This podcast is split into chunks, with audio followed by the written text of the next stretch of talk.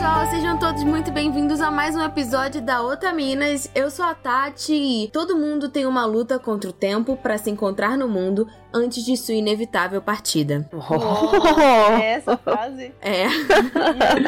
é uma frase da Genkai, mestra Genkai. É, eu acho importante porque o fim é realmente inevitável e é esse percurso que realmente vale, né? Uhum. Exatamente. Eu tenho um questionamento aí é, de lutar contra o tempo. Sim. Eu acho que isso daí é, é uma luta meio em vão. Talvez perdida, né? Uhum. Sim.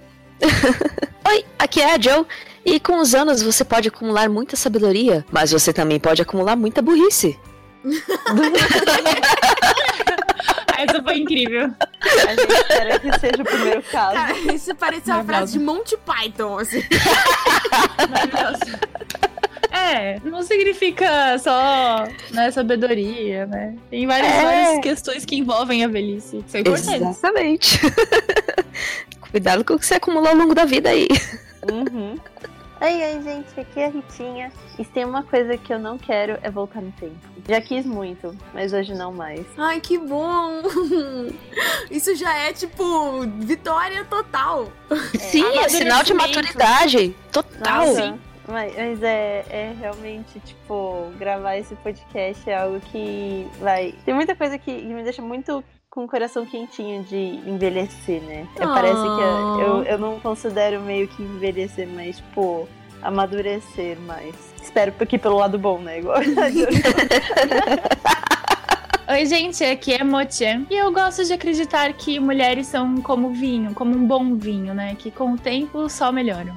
É isso aí. Com certeza. Eu costumava, eu costumava ouvir essa frase sempre relacionada a homens. E aí eu questionei isso, né? Tipo, ué, por que, que eu não posso ser que nem vinho também? Com licença? Dá uhum. licença, queridinho. Licença. Isso é verdade, gente. ouve muito isso de homem. É? Mas não pra mulher. Verdade. Pois é. Não tinha pensado. E esse vai ser um questionamento do nosso cast. Uhum. E como a gente já falou, né? O nosso cast vai ser sobre a velhice nos animes, mais focado na perspectiva de mulheres envelhecendo nos animes. Mas antes a gente vai pros recados. Recados! Eu gosto de fazer isso, mesmo que não vá. Sim, mesmo que o editor ele queira colocar ou não.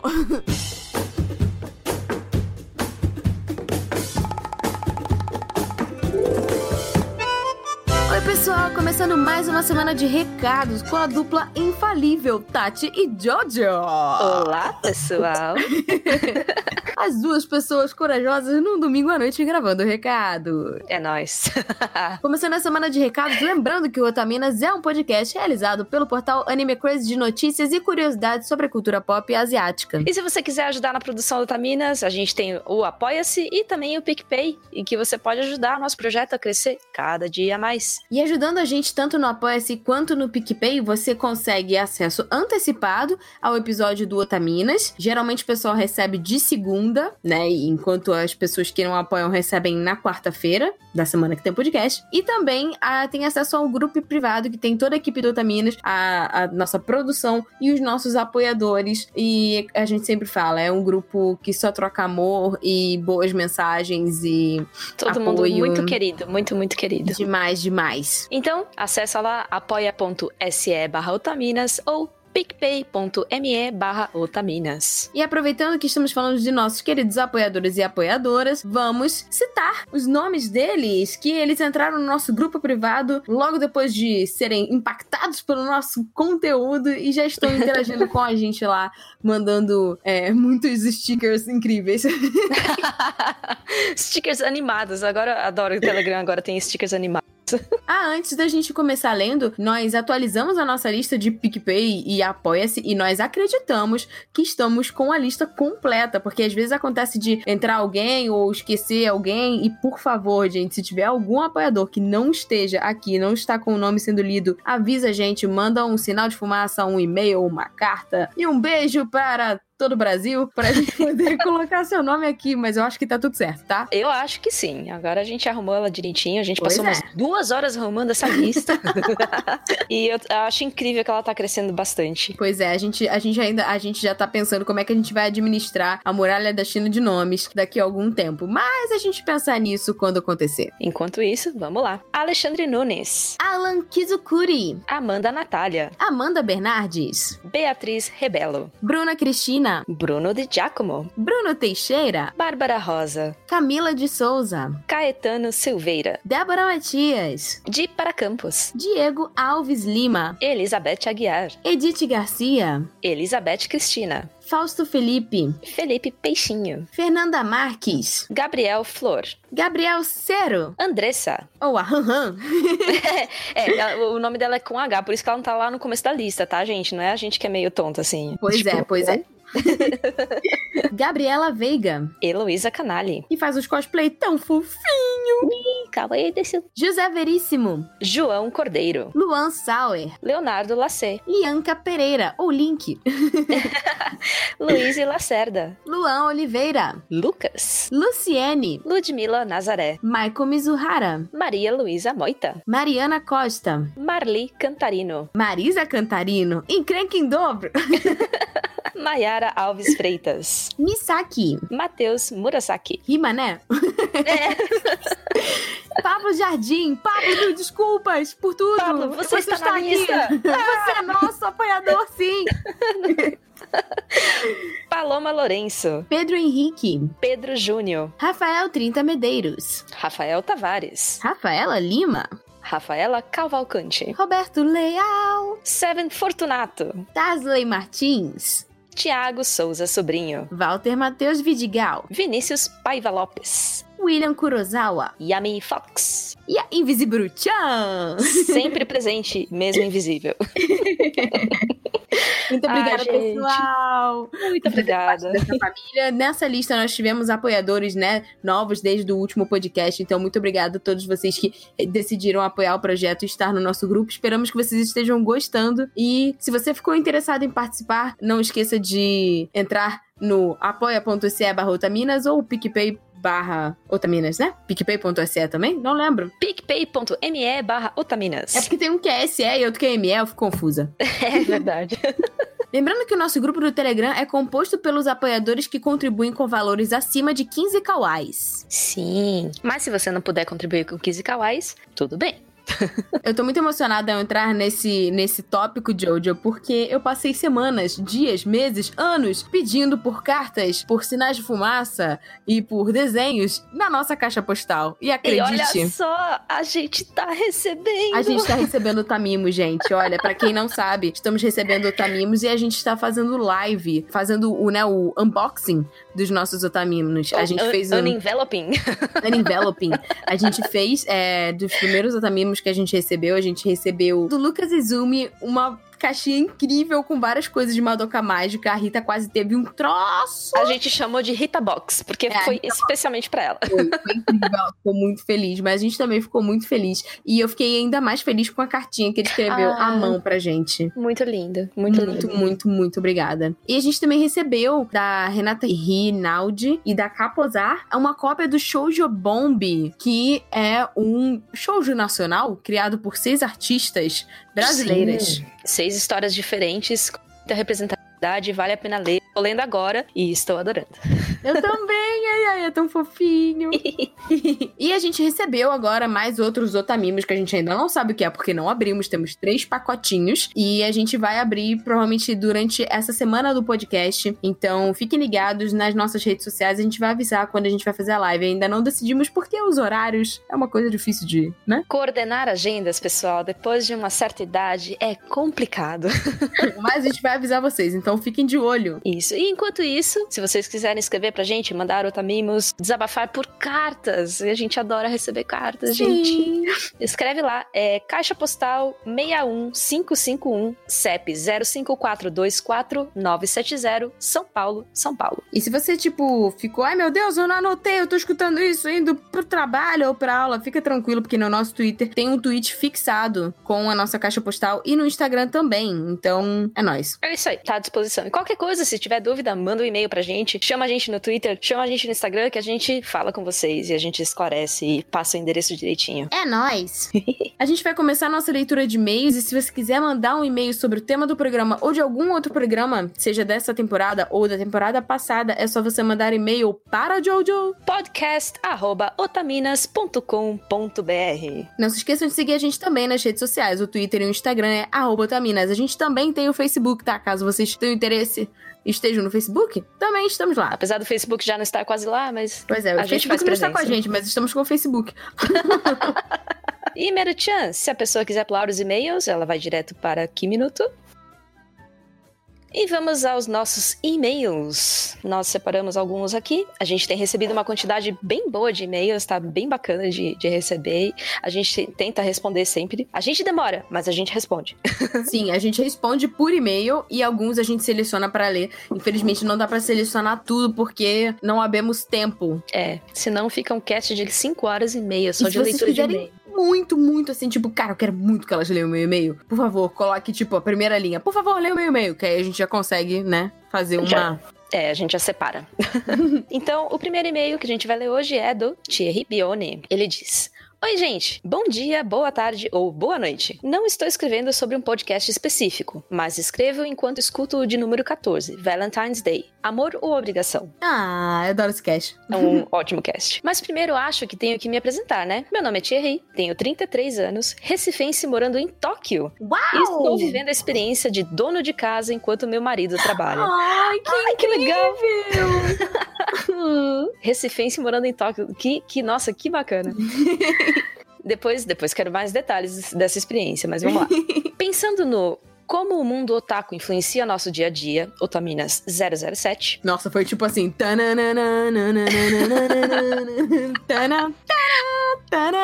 Desculpa, eu me empolguei. eu, fiz, eu fiz tipo a minha com o dedo assim, meio eu, eu imaginei. Lembro de quando brincava no colégio de Cavaleiros do Zodíaco, de quando passou pela primeira vez no Brasil, na manchete, ficávamos no pátio lutando e falando falas do anime. Quem nunca, em Brasil? Hum, É. Saudades manchete. Eu tinha a roupa do Changeman vermelho. Nossa, cara, já sou sua fã. Fazendo meu pai passar vergonha em ir na padaria comigo vestido. Eu devia ter uns 5 ou 6 anos na época. Ai, que demais. fofo. Acho que tudo que eu consumi, desde a manchete até redescobrir os mangás e animes durante a faculdade, não necessariamente influenciaram nas minhas escolhas explicitamente, mas sinto que moldaram minha visão de mundo.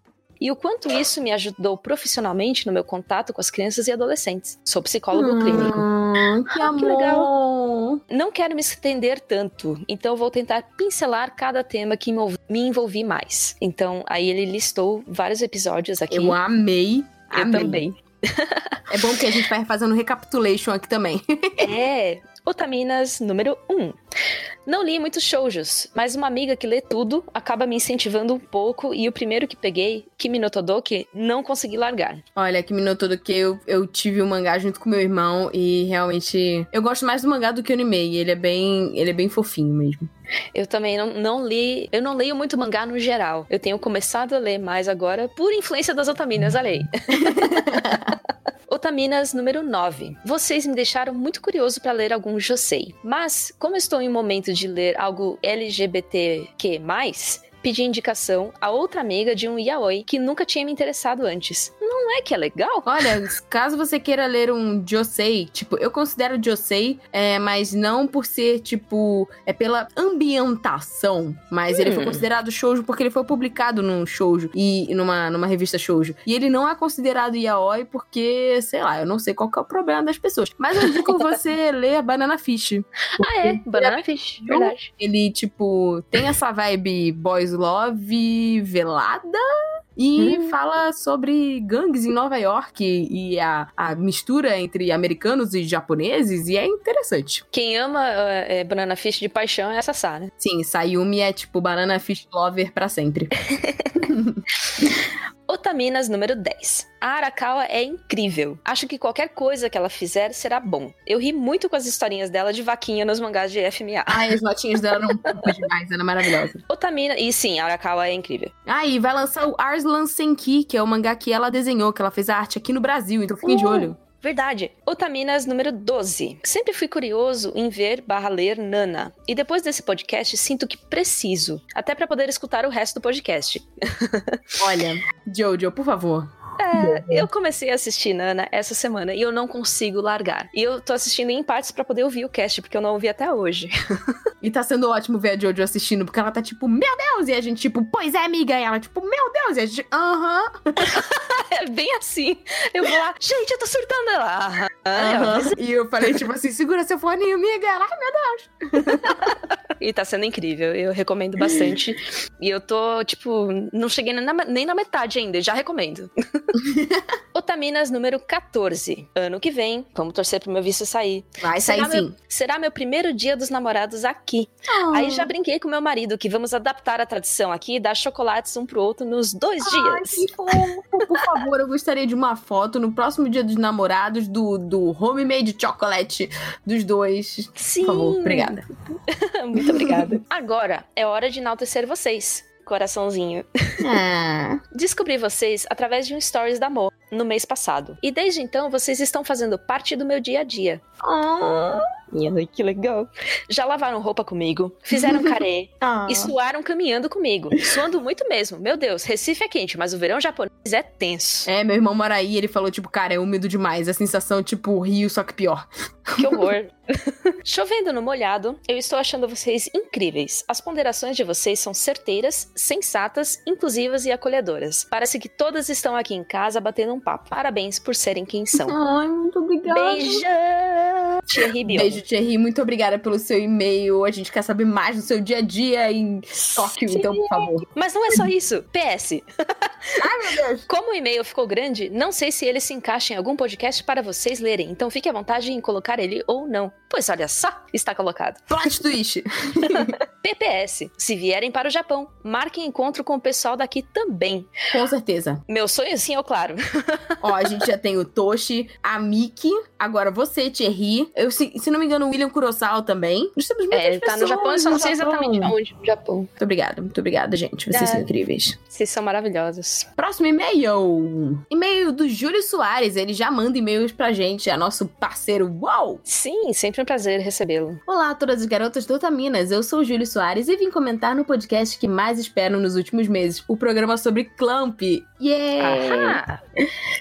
Primeiramente, obrigada pelo ótimo conteúdo e por compartilharem tanto amor e informação acerca desse grupo que tanto gosto e admiro. Como diria Yuko, não existem coincidências, apenas o inevitável. Hitsuzen. E acredito que vocês foram ligadas pelo destino para cumprirem. Ai, que incrível! Para cumprirem É, esse maravilhoso trabalho. E claro, irem além. É só ouvir a leitura de e-mail para perceber a importância de vocês na vida de tantas pessoas.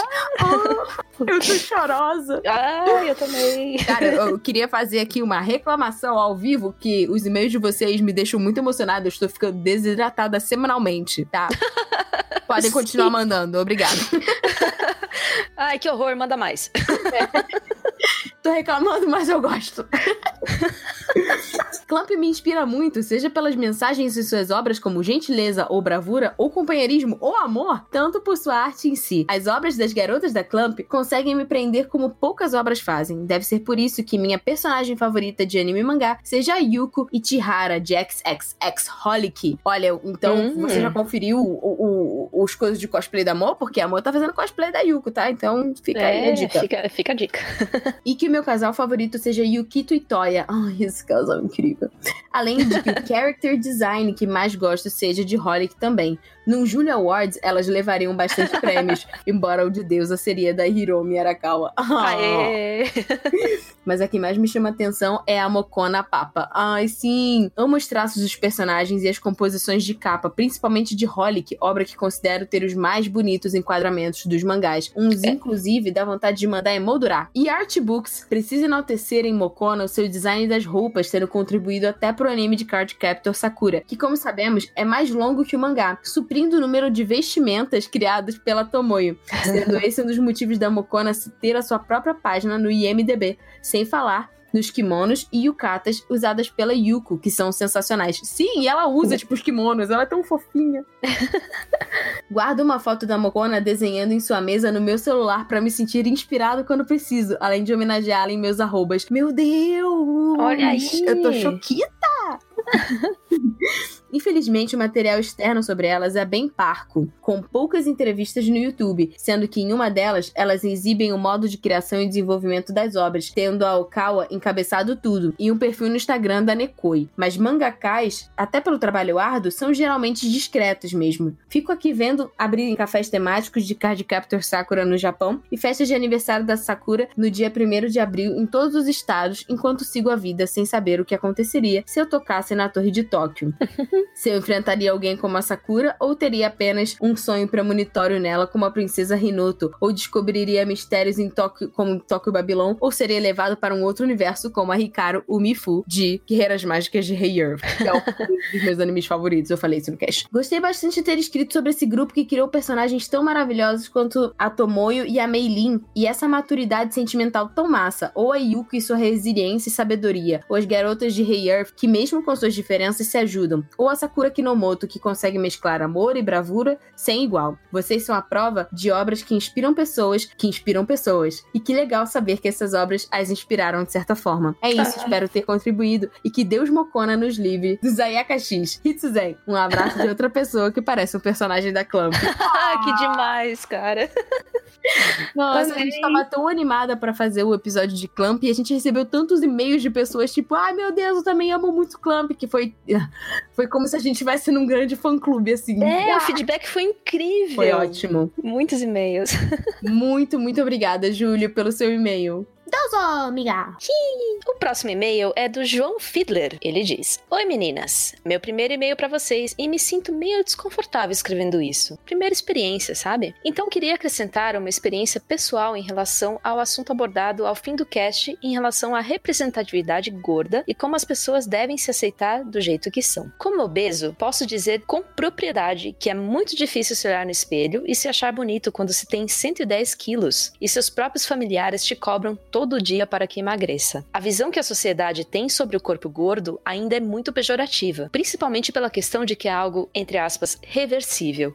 E parece até meio besta falar sobre isso em tempos em que preconceitos muito maiores ainda são um certo tabu na sociedade, como sexualidade, machismo e racismo. Mas é realmente muito difícil se encaixar numa sociedade que tem expectativas que, por ser gordo, você sempre seja engraçadão e onde muitas pessoas são gordofóbicas sem nem mesmo perceber e você acaba tendo que engolir sem trocadilhos, para conseguir ter amigos. Desculpa o e-mail longo, mania de estudante de fazer redação sobre tudo. Continue com um bom trabalho com esse cast maravilhoso e adoro vocês. Esse e-mail ele me impactou é, profundamente por eu me sentir muito ligada ao tema. Eu acho que eu já falei para vocês várias vezes sobre a minha relação com o meu próprio corpo, né? No entanto, que eu pedi para as meninas é, gravarem o um cast de Lovely Complex porque eu ainda não me sinto e não me sentia na época preparada para falar falar sobre corpos porque para mim ainda é uma coisa muito difícil. E por incrível que pareça, essa semana, né, olha como o universo é. Essa pois é. semana é. eu recebi muitos ataques. É, nós do Taminas recebemos, na verdade, né, nos últimos tempos, muitos ataques nas redes sociais por pessoas que não conseguem enxergar é, o propósito do nosso trabalho e todo o carinho que a gente tem com o nosso trabalho, com a equipe, com as pessoas que, que nos ouvem. E muitas pessoas durante essa semana, é, quando eu postei fotos e coisas do gênero, me chamaram de gorda, como se fosse uma ofensa. E apesar de ser uma coisa que me afeta ainda bastante, eu fiquei satisfeita de saber que não me afeta tanto quanto antes, até porque eu tenho tentado organizar minha rotina. Eu fiz muitos exames de saúde e eu felizmente estou muito bem. Então isso é me deixa isso muito, muito, muito tranquila, é, porque as pessoas ficam se metendo na sua vida, mas elas não pagam as suas contas e elas não sabem como anda a sua saúde e elas não têm absolutamente nada a ver com isso. Não, mas... e também, é, desculpa é, até cortar, mas assim, é, a questão de ser gordo ou não não tem a ver com ser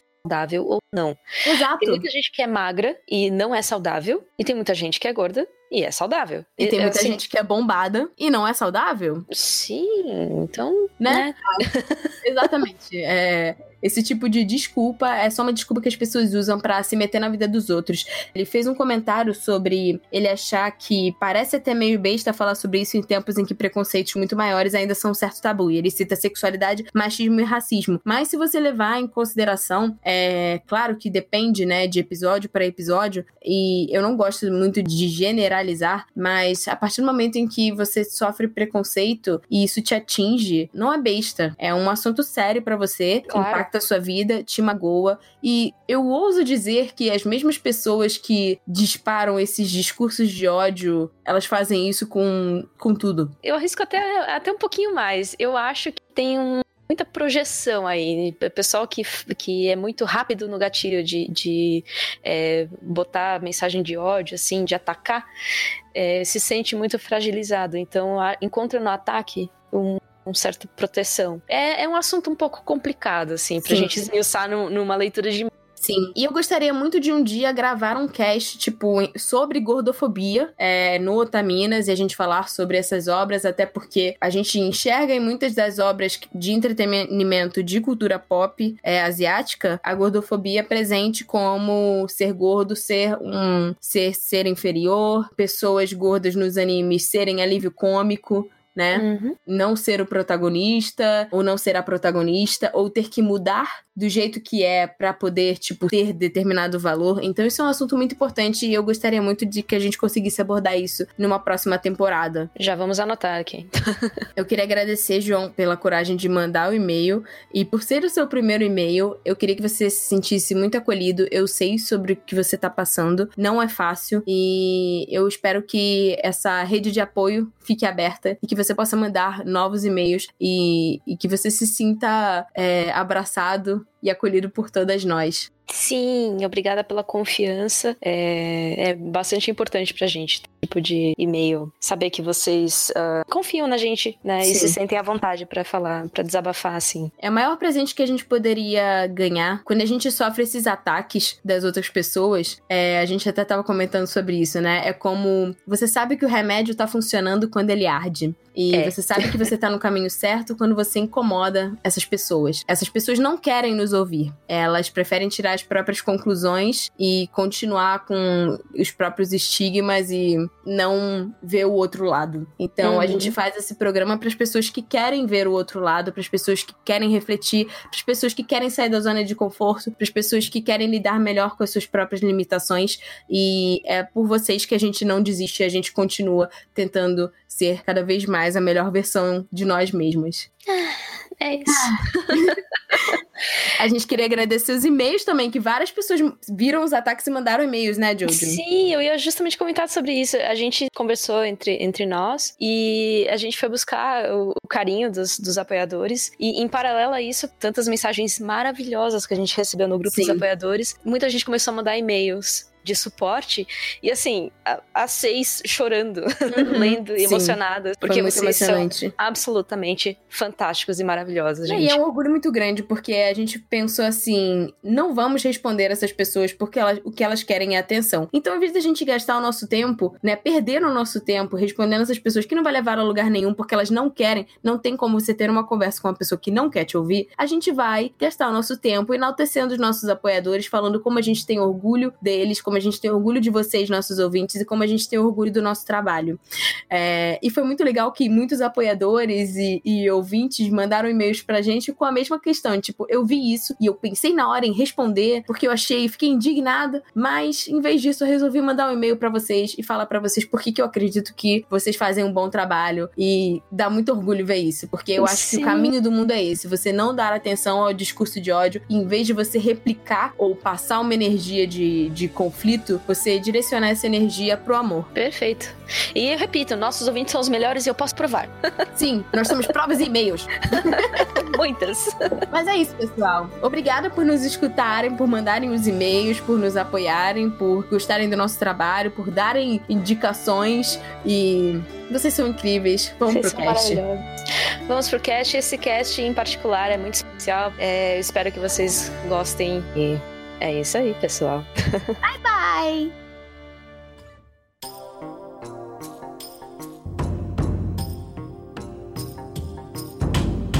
Bom, gente, então começando o nosso cast, né, sobre a velhice nos animes, eu queria começar o assunto com uma reflexão que existe um livro do Humberto Eco chamado História da Feiura. E nesse livro, Humberto Eco, ele é um antropólogo e, nossa, os trabalhos dele são muito sensacionais. Eu recomendo que vocês procurem os trabalhos dele. E Verdade. ele fala sobre tudo que a sociedade considera feio. Então tem vários capítulos. Tem capítulos relacionados à doença, tem capítulos relacionados à bruxa, tem capítulos relacionados a demônio e tem um capítulo lá que fala sobre a velhice. E uma das coisas interessantes é que ele vai mostrando várias peças de arte, né, pinturas ao longo do tempo. E uma coisa que a gente consegue observar nesse estudo dele é que sempre que você quer falar sobre alguma coisa que é ruim, maligna, ou que vai fazer mal ao homem, ou que não presta, geralmente você coloca ela personificada por um ser velho e repugnante. Geralmente, uma mulher. Bruxa. Que geralmente é ligada à bruxaria. Eu acho que essa perspectiva é muito influenciada pelo período da Idade Média mesmo. Sim. Em que as pessoas envelheciam muito rápido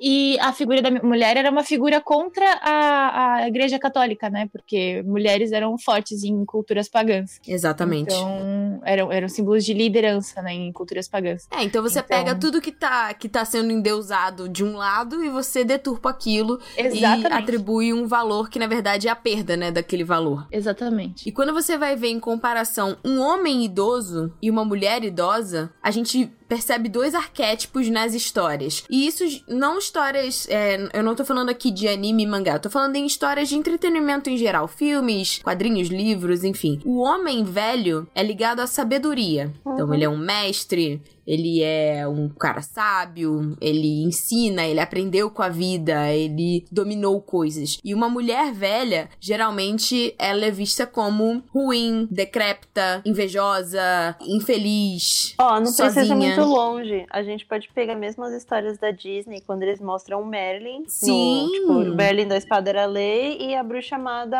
Branca de Neve. Ela se Exatamente. disfarça. Mas são histórias que são inspiradas em contos da Idade Média. Uhum. Né? Ah, sim, É, sim. justamente. Então, é, é realmente essa, essa é, é, é a referência. A referência é a, a influência da Igreja Católica. Isso, no isso. E aí, é, pra gente começar o podcast também, é válido a gente falar um pouquinho sobre o que, que é, né, o envelhecimento. Eu vou chamar alguém pra, tipo, puxar o óculos da definição, tá bom? Uhum. Então tá. Jojo, por favor, nos diga o que é o envelhecimento. Eu vou puxar alguém e todo mundo. Jojo. Olha só, com conhecimento de causa, eles digam o quê? o envelhecimento é um processo natural e complexo, aliás, bem complexo, Uhum. que ocorre ao longo da vida. Ele é acompanhado por transformações físicas e psicológicas, né? No corpo, assim, você vai sentindo. Tem vários marcos ao longo da vida que você sente o seu organismo dando aquela desacelerada, sabe? Uhum. É, vocês vão chegar lá. É, é uma experiência assim que tem, você sente ela por muitos ângulos. Ela, ela é multifacetada, ela, ela é plural, ela é influenciada por muitos fatores externos e internos, né, tanto de gênero, estado civil, é, nível socioeconômico, condições de saúde, estilo de vida, a forma como você foi criada, às vezes influencia também. O produto que você consome, seja de, de filmes, séries, no caso animes e mangás também, é, que ajudam você a encarar é, de frente ou ter medo de envelhecer. E a velhice, na verdade, em muitas sociedades, né? Porque existem sociedades que lidam com isso. Do mesmo jeito que a Jojo disse, né? É uma coisa que é relativa. Então, é, a velhice pode ser vista numa sociedade como um valor ou como uma fraqueza, né? Mas geralmente a velhice é uma coisa que é evitada. Porque ela remete a muitos fatores que as pessoas não gostam. Principalmente ao fim da existência, né? Ao ponto final. É aquele Essa assunto proximidade. delicado, né? Exatamente. tocado, tipo, Mas é muito importante de ser falado porque todo mundo vai passar por isso. E o que a gente percebe é que geralmente é colocado embaixo do pano, né? Não vamos tocar sobre, nesse assunto porque é um assunto delicado, ninguém quer falar sobre isso. E a partir do momento que você torna o idoso um membro da sociedade que é invisível. Isso é desumano, né? Você não tem empatia de que todo mundo em algum momento vai chegar ali. Tem uma É. outra questão, que é uma questão econômica, né? É, capitalista ocidental, né, no caso, que é é realmente um, uma análise de como a nossa sociedade foi construída nos últimos 50, 60 anos, Uhum. que é depois de uma revolução industrial, depois de é, várias questões e problemas econômicos, um dos, dos, é, dos métodos da, da propaganda e das empresas e das indústrias de é, renovar o mercado era investir no jovem e dar poder para o jovem produtivo, né? É, não, é, no caso, era dar poder pro jovem é, para que ele é, consumisse, tipo, é, aumentar a estima do, do jovem, é, ac- fazendo ele acreditar que ele tem poder absoluto sobre as suas próprias escolhas. Uhum. Por isso ele vai escolher produtos, porque as gerações antigas não tinham esse hábito por conta do Com o consumo. Exatamente. Isso é uma coisa Então- que começou a aparecer a partir dos anos 50, 60. É, então, é, e essa, essa característica da propaganda de enfatizar a juventude, Uhum. De só colocar a juventude como um objeto de desejo, a beleza eterna, enfim, era uma, uma estratégia, uma estratégia econômica de, de- da, da indústria de é, conseguir um, um público que vai consumir de qualquer jeito sem questionar, sabe? Exatamente. Educação mesmo de, de público. E É, eu- né? O, o medo de envelhecer, o pessoal atribui muito ser velho com ser feio. Sim. Então, Sim. o, o pessoal tem medo de ficar feio, e isso também é outra coisa muito relativa, porque né, o que é feio pra mim é diferente do que é feio pra vocês. Exatamente. Exatamente. Mas isso daí move muito a- a- o, o mercado de, de, entre aspas, de beleza, Uhum. cirurgias estéticas. Principalmente aqui no Brasil, que é o, é o mercado top 1. É, Nossa, é, o- muito. É o nosso mercado, é o, é o mercado de beleza. Eu ia falar que tem questão da, da- das taxas de natalidade de diferentes países também. Sim. É, em muitos lugares, a população idosa está crescendo muito, enquanto O Japão é, como um Japão, exemplo deles. é, não está nascendo mais gente. Então, eles estão tendo dificuldades com isso. Mas em muitos lugares, por conta da aposentadoria e da longevidade que hoje o ser humano alcança, é, o mercado, a economia está vendo a, a velhice como um prejuízo, o que é um absurdo, porque as pessoas contribuem a vida inteira pro, pro sistema, né? É um absurdo e é uma burrice, porque geralmente são as burrice. pessoas que é, atingiram um poder de compra maior, é, são pessoas que têm ideais bem formados e, e, e é um público que, tipo, economicamente, é, isso estudos mostram que é um público muito interessante de ser trabalhado. Então, mais uma Sim. vez, tipo, o fato da, da sociedade achar esse público invisível é muita burrice. Uhum. É muita burrice. É um, é um mercado em potencial que as pessoas ignoram simplesmente porque elas Exato. estão acostumadas com um modelo de negócio antigo. E fora isso, né, a velhice é uma coisa a ser evitada porque lembra essa questão das limitações físicas, é, de uma certa incapacidade, às vezes você tem uma dificuldade, a solidão, né, porque ao longo da Uhum. vida as pessoas ao seu redor também diminuem a quantidade de gente e principalmente Uhum. o que a gente já tava falando sobre a perda da juventude. E tem uma frase que eu acho, assim, que, que resume muito bem essa ideia que a gente quer passar pra vocês, que é da Eliane Brum, e ela diz: Numa sociedade em que a juventude é não uma fase da vida, mas um valor, envelhecer é perder valor. E é justamente isso que a gente tá falando, né? Uhum. Sim. É como se você deixasse de ser uma pessoa. Exato. Você vai, você vai é, perdendo o, o, o, o timing de você viver. Então, se É. você não viver até a idade X, passou disso, ah, mas esquece. Uhum. Uhum. Não tem mais o que fazer é, na e vida. é impressionante porque as pessoas, esse pensamento é um pensamento que vai sendo internalizado nas próprias pessoas. E a gente vê muitos idosos que não querem se arriscar, não querem, tipo, fazer suas próprias escolhas a partir de determinada idade, porque eles colocam na cabeça deles que eles já estão velhos e então isso não importa mais. Tipo, o tempo deles já passou. E isso não é verdade. Tem muita gente que hoje em dia, tipo, é, velhinhas que foram controladas pelo marido a vida toda e que agora, tipo, passam a vida viajando e, e fazendo o que bem entendem, porque tem a liberdade também. Então, é a coisa assim, mais linda isso. É, exatamente. Mas- A gente. Mas não precisa a ir gente até tem- tão longe assim. Tem uma galera que já nos, nos 30 já fala assim: eu não tenho mais como correr atrás de- disso ou daquilo, Trocar porque de carreira ou de, trocar né? de Uhum. carreira e mudar de, de cidade, mudar de país, enfim, fazer alguma coisa diferente, porque já era, eu não tenho mais tempo hábil de fazer isso. E, Nossa, cara, isso gente. é uma mentira enorme. Tem muita É vida ainda muito. pela frente. Exatamente. A tecnologia, a medicina evoluiu tanto pra quê? Não, e as pessoas estão muito sãs hoje. Então isso é Exato. muito bom. Os meus pais, eles sempre. Eu, eu nasci, tipo, eles me tiraram mais tarde. E E agora que eu tô por 26 anos já sou adulta, então eu vejo muito que parece que a vida deles, tipo, eles agora que eu meio que não dependo mais tanto Missão deles, cumprida, né? É, tipo, ah, tá encaminhada, tá trabalhando, tá fazendo esse negócio, é muito como se eles estivessem como se eles estivessem agora vivendo tambem uma Sim. vida de casal. Então é tipo, é um outro estágio, tipo, meus pais eles brincam que agora os 50 são os novos 20, sabe? Que bom! que legal. É, eles já estão com 60, na verdade, mas, tipo, dessa ideia de, tipo, as pessoas estão muito mais sãs, não é algo. Antigamente, se fosse pensar, tipo, minha mãe que tá com 60, a, a, a minha avó com 60 anos. Seria hoje uma senhora de 80, tipo, Uhum. de, de pensamento, de jeito de se portar. E hoje não mais a gente. A vida não acaba. Sim, e tipo, os idosos É. mexendo com tecnologia também. Sim. Sem Fazendo dúvida. Isso, Meu pai- esse tipo meu- de coisa, esse tipo de coisa varia muito de país pra país também, porque por Uhum. exemplo, nos Estados Unidos, pessoas que têm Hum. a, a minha idade, por exemplo, 26 anos, ah, já estão casadas, já têm casa, já têm filho, e Uhum. aqui eu nem terminei minha faculdade ainda, tipo, eu tô na minha segunda formação, mas eu não Sim. terminei minha faculdade ainda. Então, Uhum. tem realidades diferentes pra cada para cada é, país, né? Tipo, eu vejo em programas de televisão estadunidenses é, mulheres da, mais novas do que eu que parecem ser mais velhas fisicamente. Sim. E eu pareço muito mais também. nova. Todas nós parecemos muito mais novas do que a gente é. demais. Ah, verdade. Demais.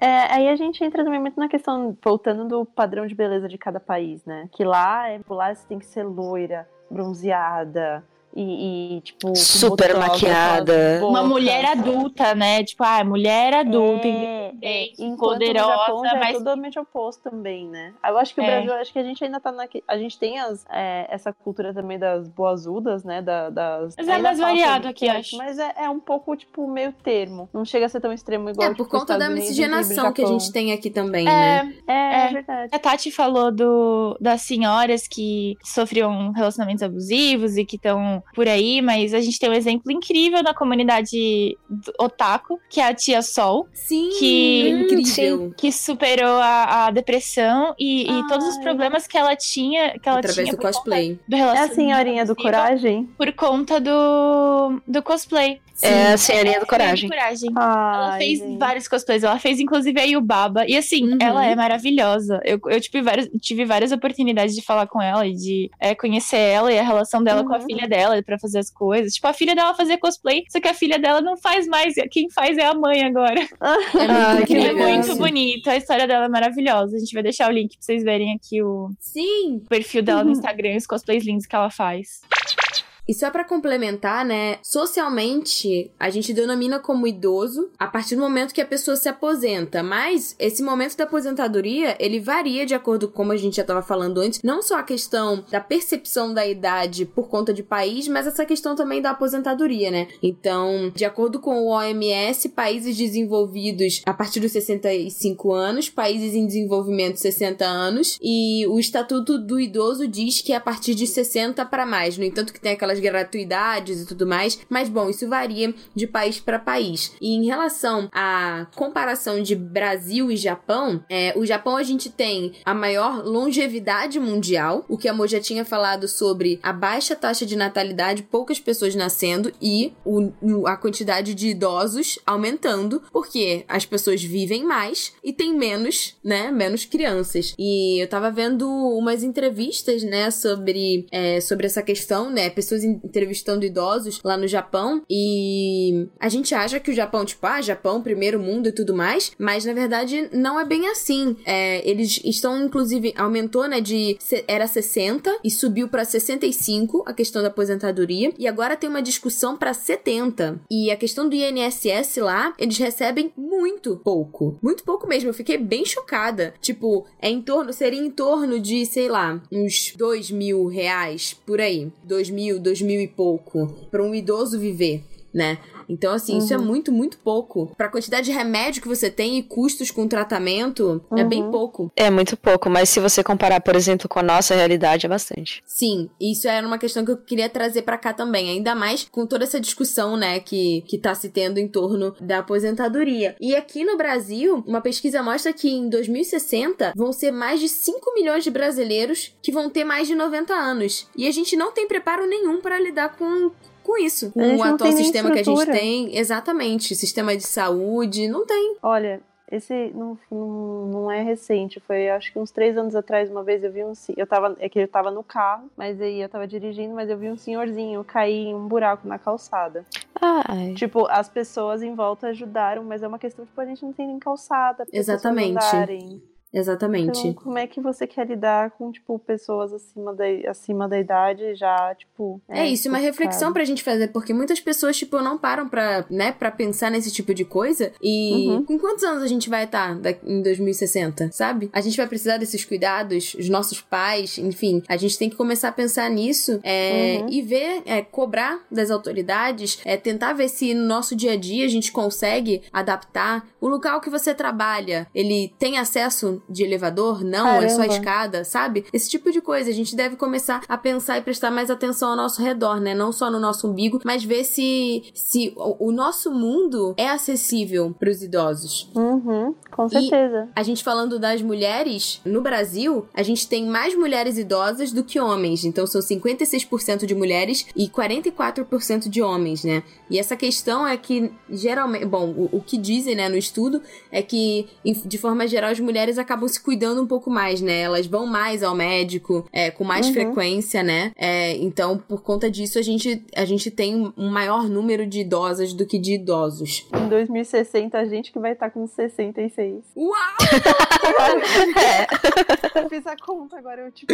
A gente vai Deus. ser idosa, gente. Bom, de acordo com a OMS, né? Uhum. Esse cuidado a mais que a mulher tem com o próprio corpo e tal, de, de ir ao médico e, e se agredir menos, até isso vem dessa, dessa construção social que, que eu sempre repito, Sim. né? De, de, de falar. A mulher tem que estar mais em, em dia, entre Enxuta, aspas, com, com o seu corpo, Uhum. pra, porque é importante para o pessoal Sim. ver. É quase como se fosse uma, uma mercadoria, entre Uma aspas. Então tem que, é, tem que estar bem. Eu acho que também tem muito essa questão também que a gente entra do, de um machismo tóxico do tipo, Sim. não, eu tô sempre bem. Não, porque eu não tenho nada. Eu não preciso ir no médico. É, é bichinho. Sim, é- tem muito é- isso. Ai, sabe? Ainda Uhum. mais quando se fala de proctologista, né?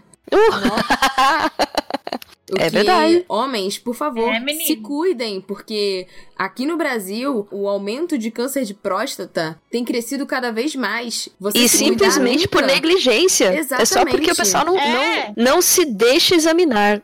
Uhum. Lá vem o favor, se pipi, senão ele cai.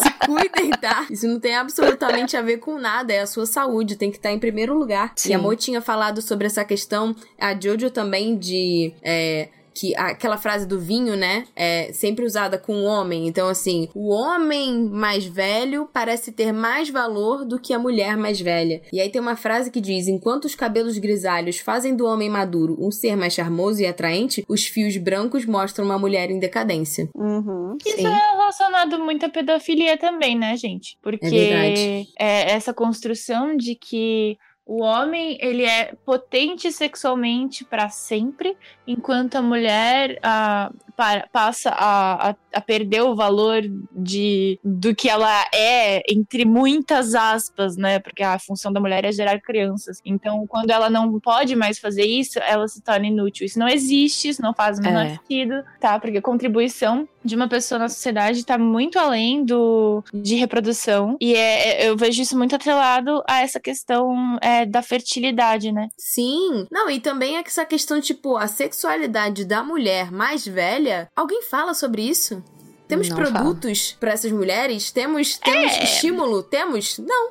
Então, a mulher atinge o- a maturidade sexual depois dos 30. Ela é fértil, ela é serve como uma reprodutora mais nova, só que a maturidade sexual vem depois dos 30. Não, e é essa questão também de, tipo, você conhecer o seu corpo, você você se descobrir, né? Você ter a liberdade, que muita gente não consegue ter isso quando mais jovem, né? Até pela influência da família e tudo mais. E muitas mulheres vão se descobrir sexualmente também depois de, de, de mais velhas, depois de maduras, por Sim. conta de ter Uhum. liberdade, né? De poder fazer as suas escolhas. É, eu Sim. acho que, é, não, não em questão sexual, né? Mas eu acho que a Sophie do Castelo Animado é esse exemplo. Ela não dava, ela não dava nada pra si mesma enquanto ela era mais nova. E ela Uhum. começa a viver a vida quando ela é obrigada a se ver como uma senhora. Então, Uhum. eu acho que essa Exato. Sophie E ela ousa muito mais, né?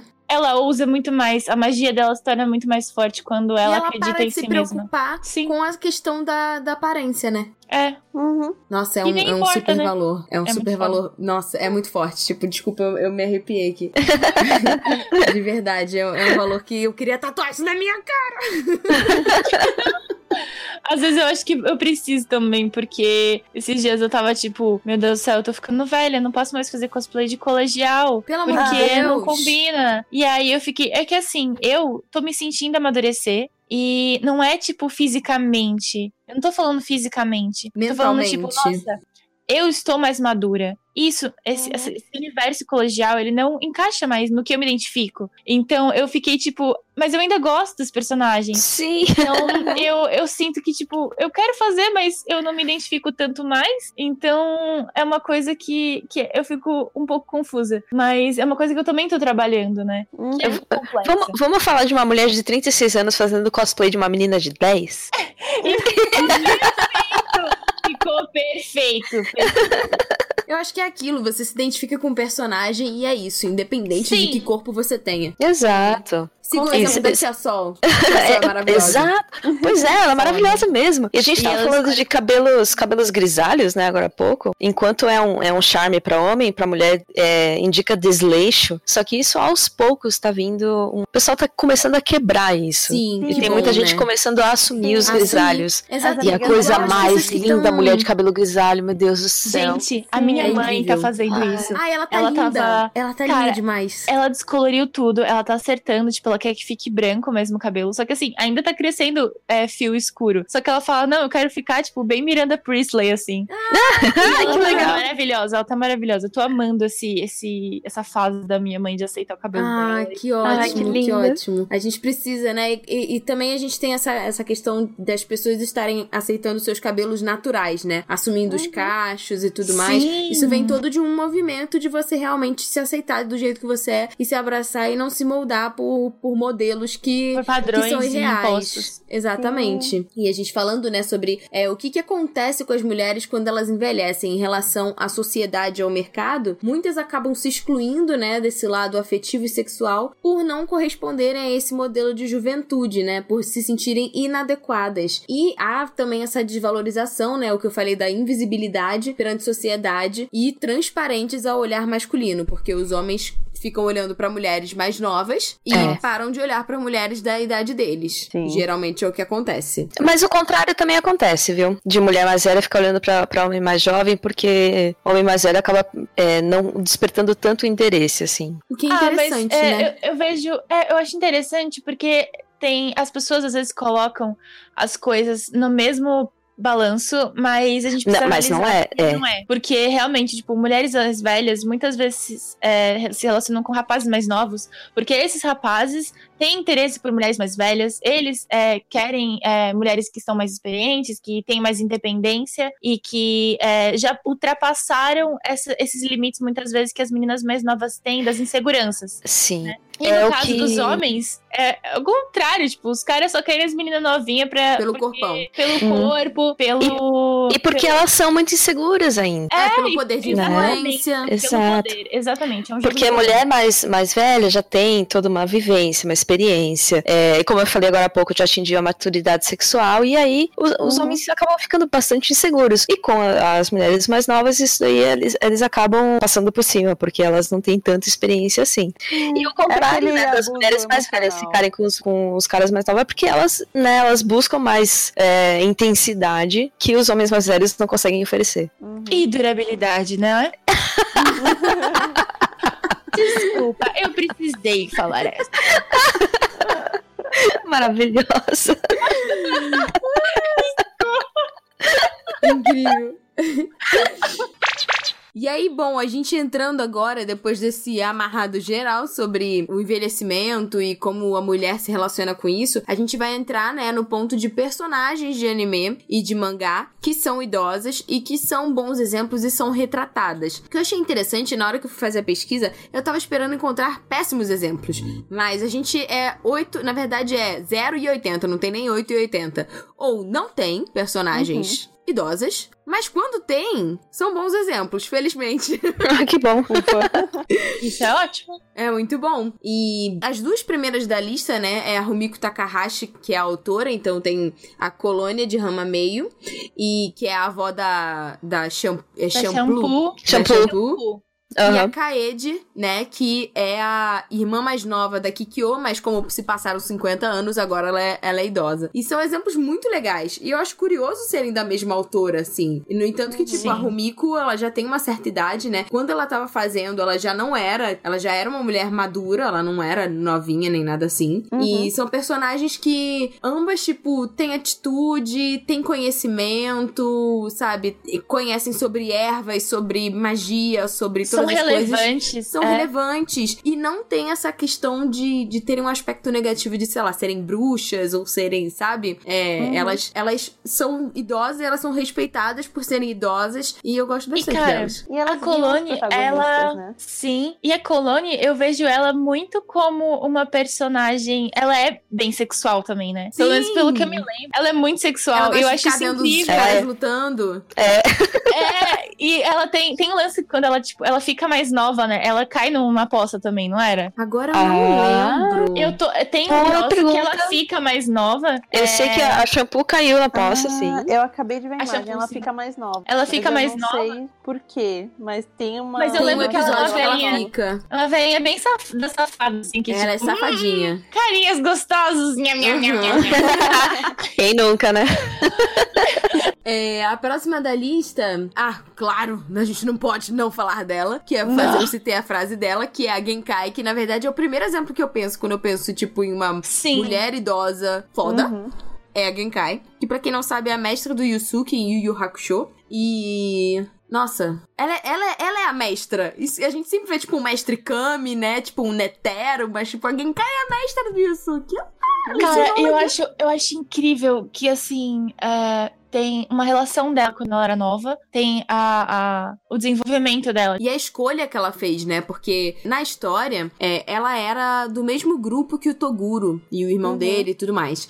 E eles puderam Meu fazer uma chip. escolha de permanecerem jovens pra sempre ou não. Uhum. E ela não concordava, porque ela acreditava que a vida tinha que ser seguida da forma natural. Então, ela, tipo, e ela tinha um relacionamento com o Toguro. Eles tinham Sim. uma coisa que não foi muito explicada, mas eles tinham um romance. E aí ela, tipo, não segue, ela se separa dele e, e, e ela não faz essa escolha. Ela prefere, tipo, envelhecer do que fazer esse pacto que eles fizeram lá e ficaram do mal pra ficarem jovens, né? E ele até Sim. ridiculariza ela por isso, né? Quando eles revelam isso, que ele fala, tipo, ah, você fez uma escolha estúpida e não sei o quê. E ela, tipo, psh, dá três tapas na cara dele Nossa, muito. e, e fala que, tipo, ela, ela não compactua com isso, né? Que todo mundo. Aí ela, ela manda essa frase, né? Que todo mundo. É... A gente, de certa forma, mesmo que a gente não queira, em algum momento a gente vai ter essa briga com o tempo. A gente vai se questionar do nosso valor. A gente vai falar, nossa, eu tô velho demais. Porque são valores que estão muito fortes, né? Sim. Na nossa É, a cabeça. gente cresceu nessa sociedade, né? Sim, é muito Mas- difícil simplesmente tipo, fazer uma lavagem cerebral e, tipo, ah, eu não sou mais influenciada por nada. Uhum. Sim. Uma Ah, não coisa tem que eu como. acho incrível, uma coisa que eu acho incrível da Genkai é que quando ela, tipo, chega ao pico do poder, ela fica nova fisicamente. E eu acho isso incrível no sentido de que a gente não envelhece realmente, sabe? Eu, hoje em dia, com 26 anos, é, apesar de eu ter falado que é, eu me sinto amadurecendo e não me identifico tanto com o meu eu do ensino médio, né? É, eu não sinto que eu mudei, eu não sinto que tem uma diferença entre a- o valor da pessoa que eu sou hoje e do valor que eu era quando eu era criança, quando eu era adolescente. Eu sou a mesma pessoa e quando eu olho pros meus pais, eu vejo duas crianças. Eles não Uhum. são adultos, eles não são adultos responsáveis, não existe o exemplo de adulto perfeito. Uhum. Adulto é um conceito que as pessoas empurram muito pra gente quando a gente é adolescente, pra gente entender respeito e, e responsabilidades, mas isso não existe, assim, a- o amadurecimento vem com o tempo e em cada coisinha vem aos poucos. Não é tipo, nossa, eu sou adulto agora. Agora Ah, é. Não tem um, um marco assim, né? Dá uma data Sim, limite. A grande vejo- verdade é que ninguém vira adulto, né? É. Então, quando a gente é criança, a gente olha para os adultos, a gente fala, nossa, eles sabem tudo, eles conseguem resolver tudo. E aí, conforme a gente vai crescendo, a gente vê, tá, quando que eu vou chegar nesse dia que eu sei tudo, que eu sei como resolver tudo? E ele nunca vi esse dia. Você sabe que um dos primeiros momentos que eu fiquei desesperada foi uma vez que eu vi minha mãe que ela não sabia o que fazer. Eu fiquei? Nossa. Você não sabe? Se você não sabe, eu muito menos, juro. É, Agora eu não é lembro de- qual que foi a Ou quando a gente vê a situação. nossa mãe chorando, né? Que foi muito que a Ai, Jojo mandou. Nossa, de- sim. do Nossa. quem cuida de quem cuida, né? Não. É. A gente coloca, tipo, é, os adultos da nossa família num patamar de que eles são, tipo, onipotentes, Absolutos, é. absolutos. Que eles não têm Uhum. fraquezas, que eles não têm preocupações, que eles não têm medos. E isso não existe. Todas as pessoas têm, independente da idade. Uhum. Ô, Mo, você tava falando do, do ama- da questão do seu amadurecimento e tal, e de você não, não se enxergar adulta, né? É, eu tava me questionando bastante isso hoje, porque coincidentemente estamos gravando no dia do meu aniversário. Parabéns pra você, Pra você. querida.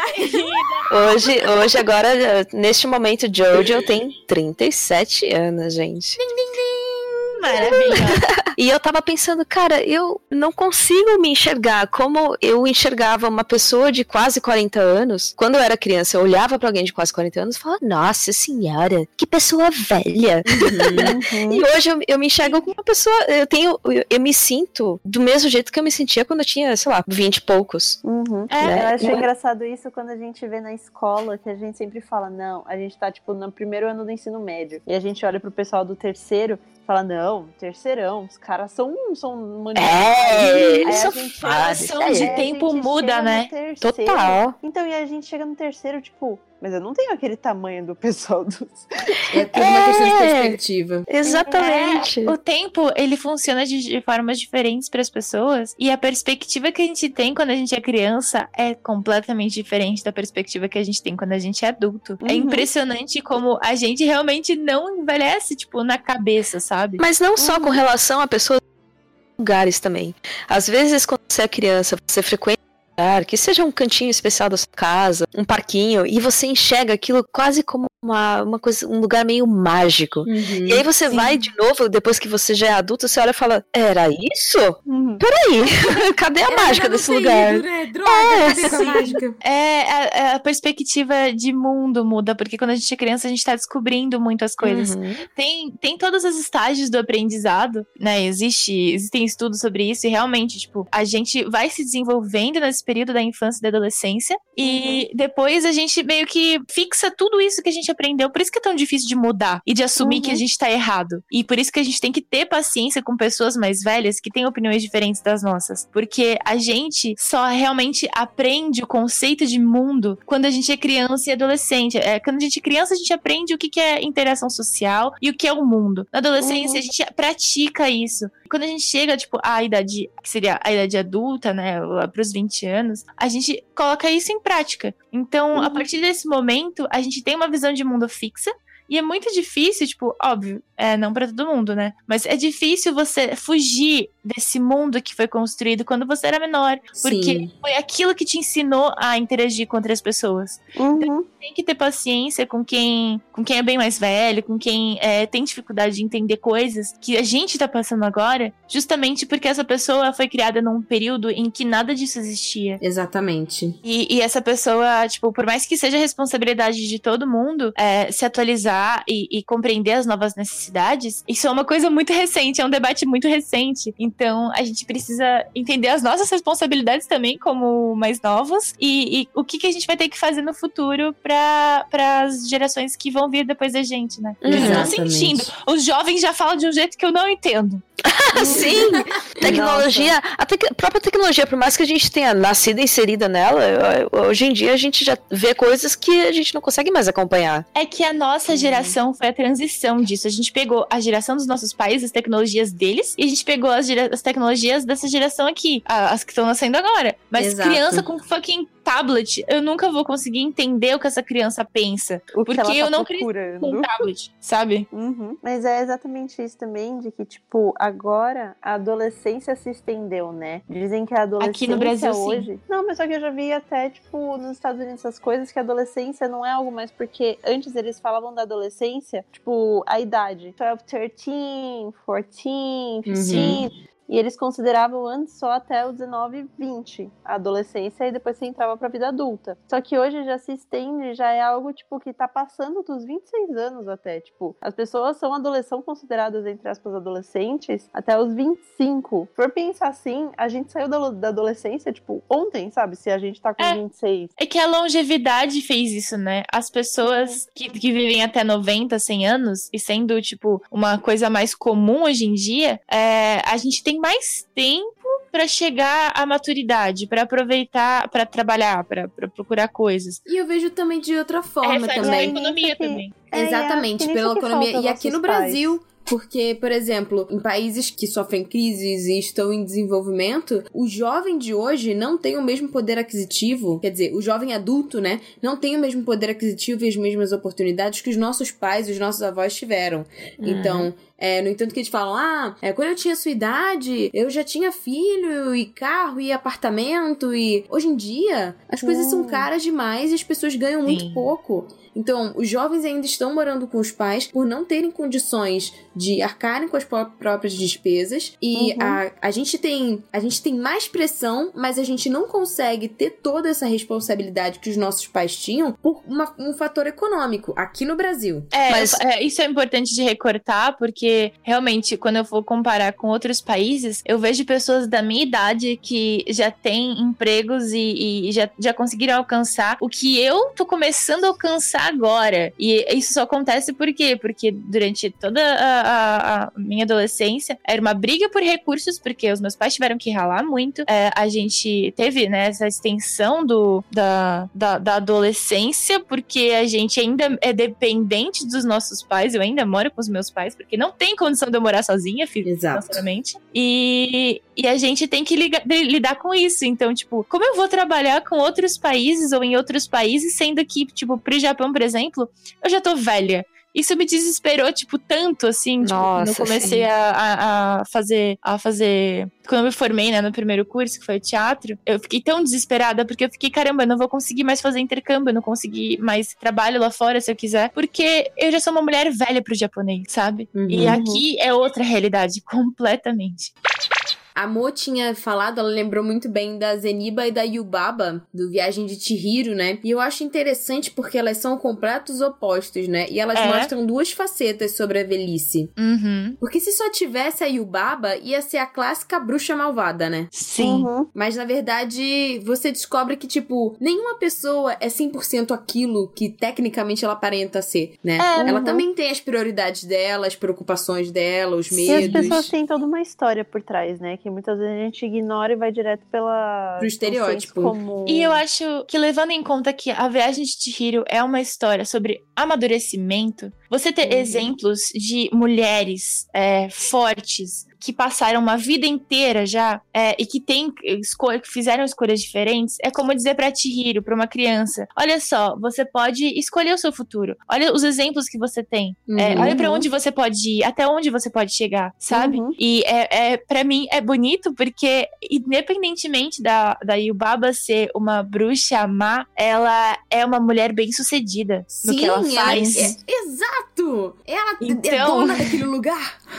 Exato. Deuses frequentam o estabelecimento dela. Então, é, mesmo que ela faça uma coisa legal, tá? Não é bacana. Mas ela é uma mulher bem sucedida no trabalho que ela faz. Tipo, tem escolhas, tem E ela é debates. mãe ao mesmo tempo. Ela é mãe e solteira. Aquela. Mãe solo, mãe solo.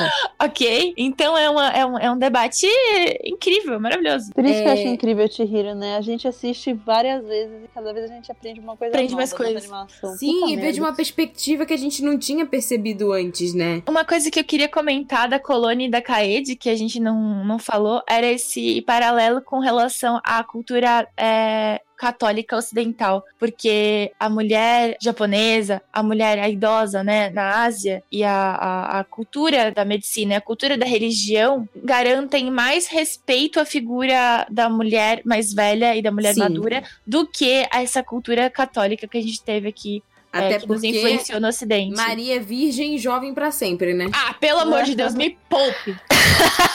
Todas as santas são santas e jovens. Ninguém escolhe ser virgem pra sempre, me perdoa. Tá, algumas pessoas escolhem, é direito delas, mas assim, eu duvido muito.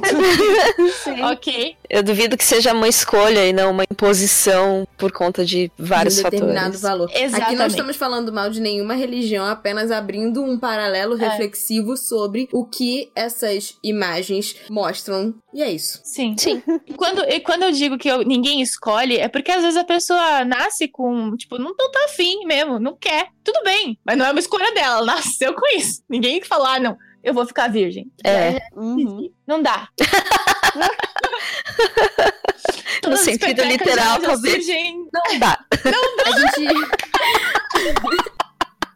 A gente falou um pouquinho da Sophie, né? Tipo, mais cedo. A Mo tinha falado um pouquinho dela. E eu acho muito interessante que os valores que a Sophie aprendeu no filme estão diretamente atrelados com o fato dela ter abraçado a própria velhice. Sim. Né? Uhum. Uhum. E isso tem um peso Engraçado. absurdo. E é engraçado Sim. porque parece que ela passou a ser ela mesma quando ela era senhora. Exatamente, porque ela se desprendeu de todas as cobranças que ela tinha por ela ser jovem. Uhum. É, então, Ela tinha que se casar, ela tinha que ser bonita, ela tinha que.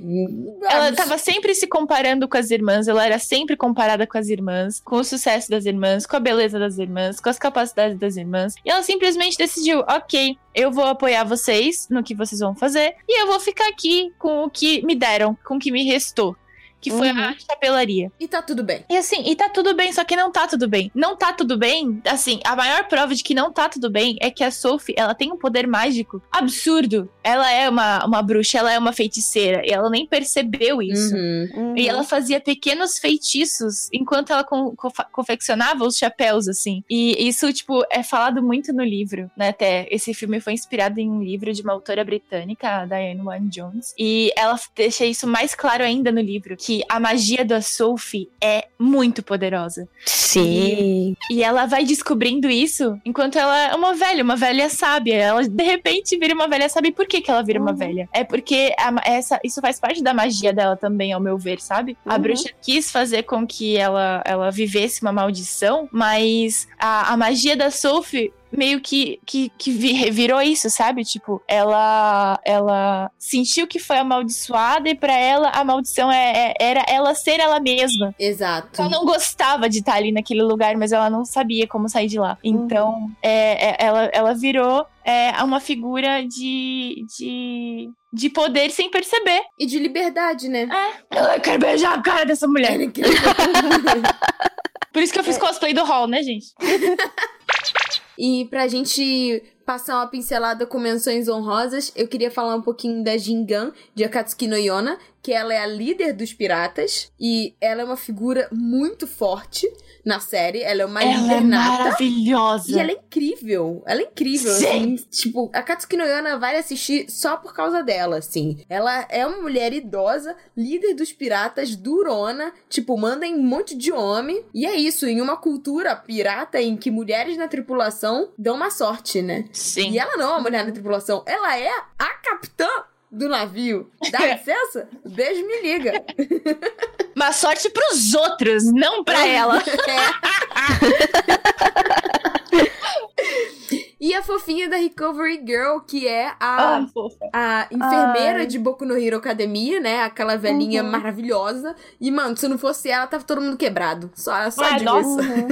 Ah, Porque eu- o poder do beijinho é incrível. A Recovery Girl, porque, tipo, é, eu não conheci nenhum dos meus avós. Que todos eles, bom, eu nasci mais tarde, eles morreram antes. Eu vejo ela, muito como uma vovó que, tipo, eu queria ter, sabe? Ela é muito Bom, cuidadosa, né? É, é a que, tipo, se machuca o joelho e dá o beijinho. Aham, ela é muito fofa. Ainda dentro de Boku no Hero Academia, a gente tem a mãe do Midoriya, né? Que tem a questão do envelhecimento dela. Que Exatamente. é, é muito importante trazer, eu acho. Não, e é impressionante porque pra, pra boa parte da audiência dos fãs, eles meio que ignoram ela, assim, sabe? Gente, mas a mãe do Minoria é a primeira mãe em anime que eu vejo. É. Sim. Realmente, sempre a personagem é, tipo, ela é, ela é magra, ela é bonita, ela não sei o quê. E a mãe É. do Minoria é mãe. Ela é E é engraçado aquela- que eles fazem um comparativo com ela mais nova, do tipo, o quanto ela abriu mão Sim, de si mesma pelo filho. Aham. sim. De parecer isso ou aquilo. Exato, isso é muito representativo do que mulheres reais passam todo dia. Mães. E ela Mãe. é uma mãe solteira, né? Exatamente. Por que, que a gente tem tanta mãe solteira em todos os lugares mesmo? Ah, tá. Não vou nem precisar falar, né? Já tá óbvio. Ai, ai. Se certas pessoas fizessem a sua parte, nada disso teria acontecido. É, então. Enfim, Se certas pessoas, de certas certas pessoas fizessem a própria parte, nada disso teria acontecido. Eu não avisei. Todo mundo vai dormir de bunda quente hoje. idiota.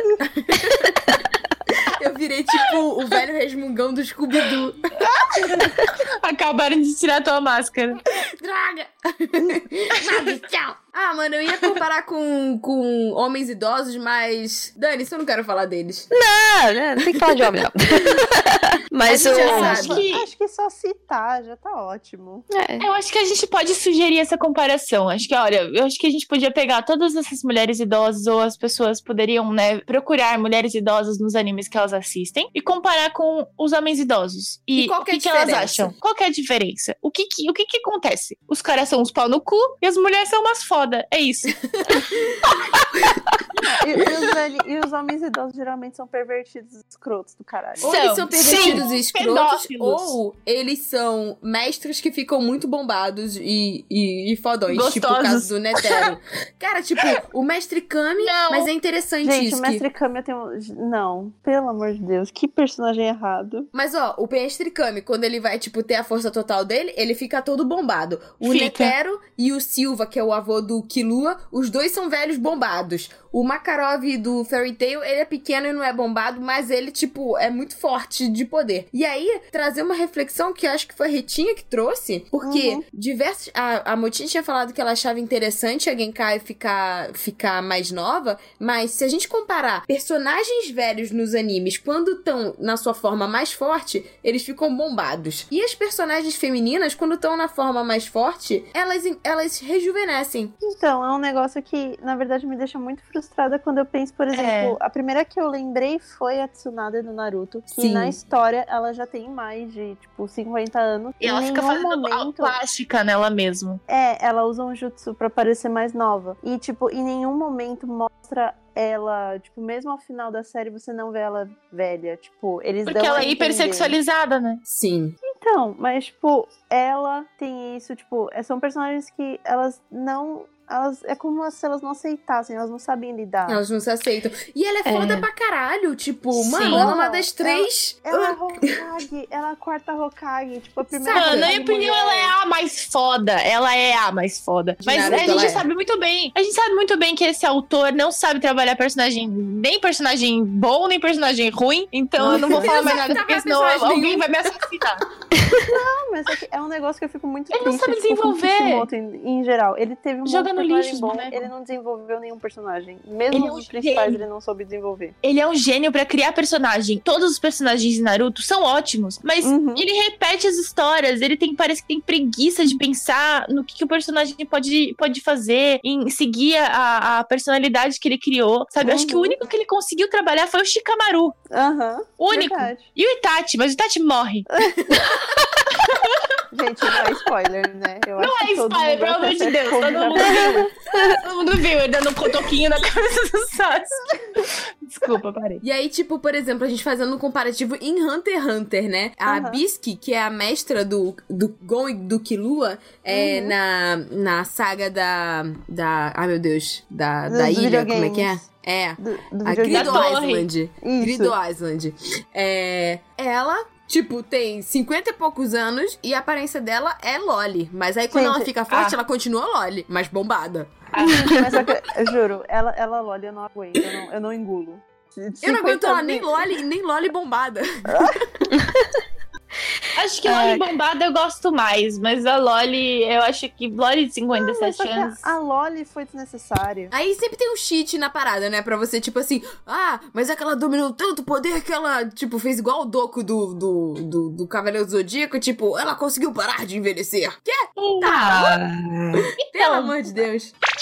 Vocês estavam falando de, de olhar nos, nossos, nos animes que a gente acompanha e tal, as, é, buscar os personagens. É, eu acompanho bastante One Piece, Yay! né? E em One Piece tem personagens femininas idosas, algumas poucas, e é estranho, elas causam, elas causam estranhamento, assim. A mais velha do, do anime inteiro é a Doctorine, né, a Kureha, que é a, a mentora do, do Chopper. Ela tem, se eu não me engano, 114 anos ou algo do tipo.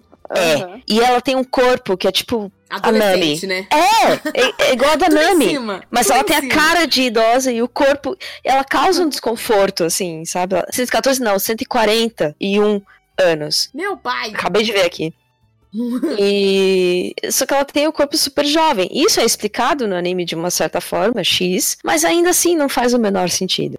É causa um explicado. desconforto. Eu tenho uma explicação. O Oda já virou e falou: Eu desenho os corpos assim porque eu acho bonito. É, Mas por é outro lado. Não, mas então, por outro lado, tem uma outra personagem que é a Kokoro, que ela também é uma senhora idosa, só que ela é retratada de uma forma. Ela é baixinha, gordinha e não sei o que e tal. E ela já não causa tanto estranhamento assim. Ela é- pode ser considerada uma senhora. Só que ela é bem mais jovem do que a. Ela tem eh, 72 anos. Ela tem metade doido, da né? idade dela. Olha a diferença na retratação. Pois é. Ok. Oda, o que tá acontecendo? Pois é. E ela. Acho que o diretor, o, o editor O virou pra diretor. ele. O editor virou pra ele e fala, cara, acho que você precisa ter um pouquinho mais de bom senso. Faz aqui. Faz um, Cara, eu vou é te levar pra tomar um chá com a minha avó pra você ver como é que é uma velhinha de verdade, tá bom? Tá bom. Você nunca viu uma, uma velhinha? Vem cá. Tem que levar uma mulher pra ele também, pra ele ver como é uma de verdade. Eu penso muito que, mano, quando acontece um personagem assim, geralmente é o editor, porque é igual, o, o Trunks no Dragon Ball, ele surgiu porque o editor falou, a gente tá precisando de um personagem bichonem, porque tá na moda. Ele falou, ah, tá bom, peraí.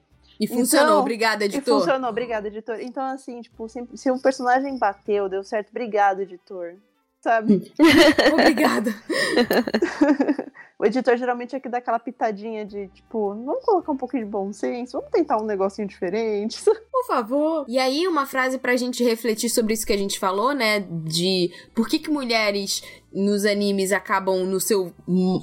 Quando elas estão, tipo, mais fortes, elas acabam rejuvenescendo? Abre aspas. O medo de envelhecer está junto à vontade de pertencer a essa sociedade, de se sentir representada, e pode explicar o sacrifício que muitas fazem para parecer mais jovens por meio do corpo, da roupa e do comportamento. Que é o que a gente vê. É, muitas mulheres cada vez mais cedo preocupadas em comprar colágeno, fazer cirurgia plástica, é, não, não usar determinada roupa, não se comportar de determinado jeito, porque atingiram uma certa idade e não tem absolutamente nada a ver, gente. Faz o que vocês quiserem, vivam, sejam felizes, a vida é única, é uma só.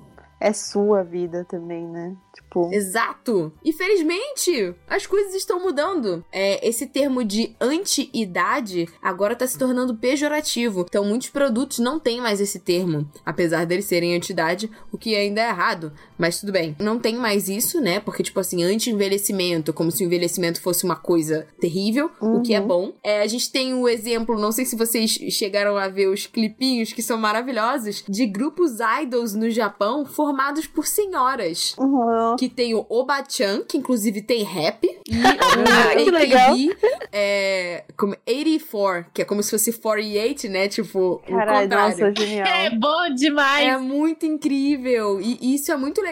E o legal é que o, o É, AKB K- 84... KB, KBD, né? 84. KBD, isso. KBD. O KBD, ele surgiu primeiro. E aí, é, fez tanto sucesso que aí, tipo, uma outra agência falou assim, não, a gente vai fazer a nossa girl band. E aí eles fizeram o Oba-chan pra, tipo, competir com... Ai, meu pai. Com o KBD. Eu, sinceramente, espero do fundo do meu coração que elas estejam inspirando outras senhoras a, tipo, serem ativas e se divertirem e tudo mais. E que elas não estejam fazendo sucesso pra, sei lá, jovens ficarem rindo às escondidas, sabe? Eu espero de verdade que, Aquela que ironia, seja um né? sucesso, Aquela- é, que seja um sucesso de verdade, sabe? Porque elas merecem pela coragem, por estarem Sim. se expondo, porque não é fácil. Já não é, É, fácil quando você é novinha. que. Sim, mas eu acho que no Japão é, a cultura da idol, ela vem. Tem muitas questões é, problemáticas envolvidas, a gente já falou sobre isso, Sim. mas é, a cultura da idol, ela também vem muito com aceitação. Tipo, tem muitas idols que elas entram nos grupos, elas não sabem cantar, elas não sabem dançar, elas às vezes nem são bonitas fisicamente, de acordo com o padrão, mas elas vão se desenvolvendo nesse grupo, elas têm um grupo de fãs que apoia. Isso começa nos, nas apresentações pequenininhas, isso vai é, crescendo até, tipo, Delas irem evoluindo atingir- de forma técnica, né? Sim, o Japão inteiro. E tem vários grupos que fazem coisas diferentes. Tem estrangeiros que fazem coisas, tipo, tem um grupo recentemente de meninos que são mestiços. é, eles são japoneses americanos. Rafo, né, que eles chamam. é, e eles. é, eles é um, é um quarteto e eles estão cantando a segunda música de encerramento de Fruits Basket. Que legal! É, o nome do grupo, caralho, eu tava vendo ontem. Deixa eu ver aqui, confirmar o nome. Mas é muito legal. Eles são muito. É muito da hora, porque isso meio que é, é uma coisa que era um problema pro Japão, mas que agora tá, tá sendo aceito. Tipo, vários meninos que são mestiços lá falam que sofreram bullying, porque eles são é diferentes. Intersection o nome. Isso, isso, Intersection. E os meninos são muito carismáticos e estão fazendo sucesso. E, tipo, meio que despontou aí em 2018 e eles têm 20 anos agora. Então é legal ver como as coisas estão mudando e como a indústria tem espaço, sim, para minorias e para grupos que antes não eram vistos nem considerados relevantes. Exato. E, pra gente finalizar, existem outros fatores que estão mostrando que as coisas estão mudando. Porque é difícil, a gente tá falando de personagens aí, vários exemplos, fora a Sophie, né? Porque isso tem a ver com, a- com o plot da história dela, mas é, não são personagens principais dos animes. Tipo, não existem animes que falem sobre como é envelhecer, que falem sobre a vida do da perspectiva de mulheres idosas. Mas existem mangás, eu fiquei chocada com essa informação. É difícil de achar, eu tava pensando esses dias, porque é uma coisa que eu sempre fui muito curiosa, é sobre maternidade em si, que sempre foi uma coisa que pra mim é, ao mesmo é, é confuso, porque ao mesmo tempo soa como uma obrigação e às vezes soa como é, algo que eu quero, mas eu não sei se eu quero mesmo. E eu, Uhum. pô, eu tenho 26 anos, preciso pensar nisso, mas não preciso. Mas é uma coisa que naturalmente a gente se questiona porque a gente é meio cobrado disso. Sim, E eu todos os procurei- dias da vida. Sim, eu procurei muitas vezes, assim, eu já li vários mangás que envolvem maternidade, mas nenhum sobre maternidade, com mulheres falando disso, ou de forma realista, sabe? Sim, e, não trágica, né? Como Nana, por exemplo. É, exatamente. Então, Uhum. isso é spoiler, mas é, Opa! é, mas é, é uma coisa que, que eu sinto falta de. fa- vamos falar da mulheridade e não, Uhum. e não do que, do que importa para os homens, né? Que é só juventude e bobice. Uhum. Esse mangá então, tem dois, né? O primeiro, o nome é Sanju Mariko. E conta a história da Mariko, que é uma viúva, escritora, que ela sai de casa porque ela se desentende com a família, né? Porque, tipo, a família quer reconstruir é, a casa que ela pensava que ia ser, tipo, o último lar, que ela ia envelhecer lá. E aí ela começa a se sentir também sozinha depois de saber que um amigo dela morreu sozinho. Então ela vem com todos esses questionamentos e ela até fica ponderando se a própria família dela espera que ela morra em breve por se sentir um peso, né? Então, é, essa história ela incorpora vários, vários questionamentos que as pessoas idosas têm, né? E as dificuldades do dia a dia, como tipo dirigir, é, ou tipo a questão de para ela são relíquias, mas para a família dela são tipo acumulação de, de velharia, de, de lixo, né? E isso é uma perspectiva muito interessante de você tipo ler sobre, principalmente porque eu acho que você ler sobre histórias que não têm a ver com a sua realidade te torna mais empático com as pessoas. Sim, com Sim. certeza. Você sabe que, falando assim, daria um ótimo cast falar sobre maternidade. Sim, e eu acho que a gente tem que trazer uma mãe pra falar. Sim. É. Uhum, com certeza. Mamãe otaku. Mamãe que otaku. Mamãe várias. otaku. Conheço uma mãe que faz cosplay. Ela, ela tipo, mega novinha e teve filho cedo. E ela faz cosplay sempre. Ganhou, inclusive, o concurso lá em Fortaleza. Ai, Ah, que legal. É muito interessante isso, porque eu, quando eu paro, justamente isso de não ter ter a noção do, do tempo, assim, e eu, eu vejo amigas minhas do fundamental casadas com filho, e eu fico confusa, porque isso não me representa, não representa a minha realidade, Uhum. sabe? E às vezes as pessoas atrelam isso ao fato de eu gostar de desenho animado, de eu gostar de Sim. fazer cosplay, Nossa, e assim, total. não, cada pessoa tem seu ritmo e o que eu gosto não, não necessariamente tá ligado com, com, outras, com outras escolhas minhas. Exatamente. A minha escolha de carreira é, teve influência de, do, do, do anime, do mangá, etc. Mas eu estou me dedicando à minha carreira, eu estou trabalhando, eu estou estudando. Isso Então, tem valor. Exatamente. Assim como eu tenho várias amigas que estão na área de pesquisa científica e elas também optaram Tem por não valor. ter filhos agora, né? Uhum. Então, é, eu, acho, eu acho que é importante a gente, a gente realmente conhecer outras realidades de outras mulheres, porque a gente também se torna mais empática com outras mulheres e entende que o feminismo, o feminismo que a gente conhece, não representa todo mundo. Exatamente. Se não representa um grupo de mulheres, a gente ainda quer que esse grupo tenha visibilidade, né? E oportunidade. e Sim. oportunidades e que seja representado. Então, é, é, é, inclusive um convite para quem nos ouve é, de procurar entender realidades diferentes de mulheres diferentes. Aqui a gente Sim. é, um- é uma porcentagem minúscula Exato. de, de, de mulheres, é uma realidade muito pequena. Ah, é? Uhum. A gente E tá ainda falando muito sobre. privilegiada. Isso, a gente tá falando sobre um recorte. Então, Exatamente.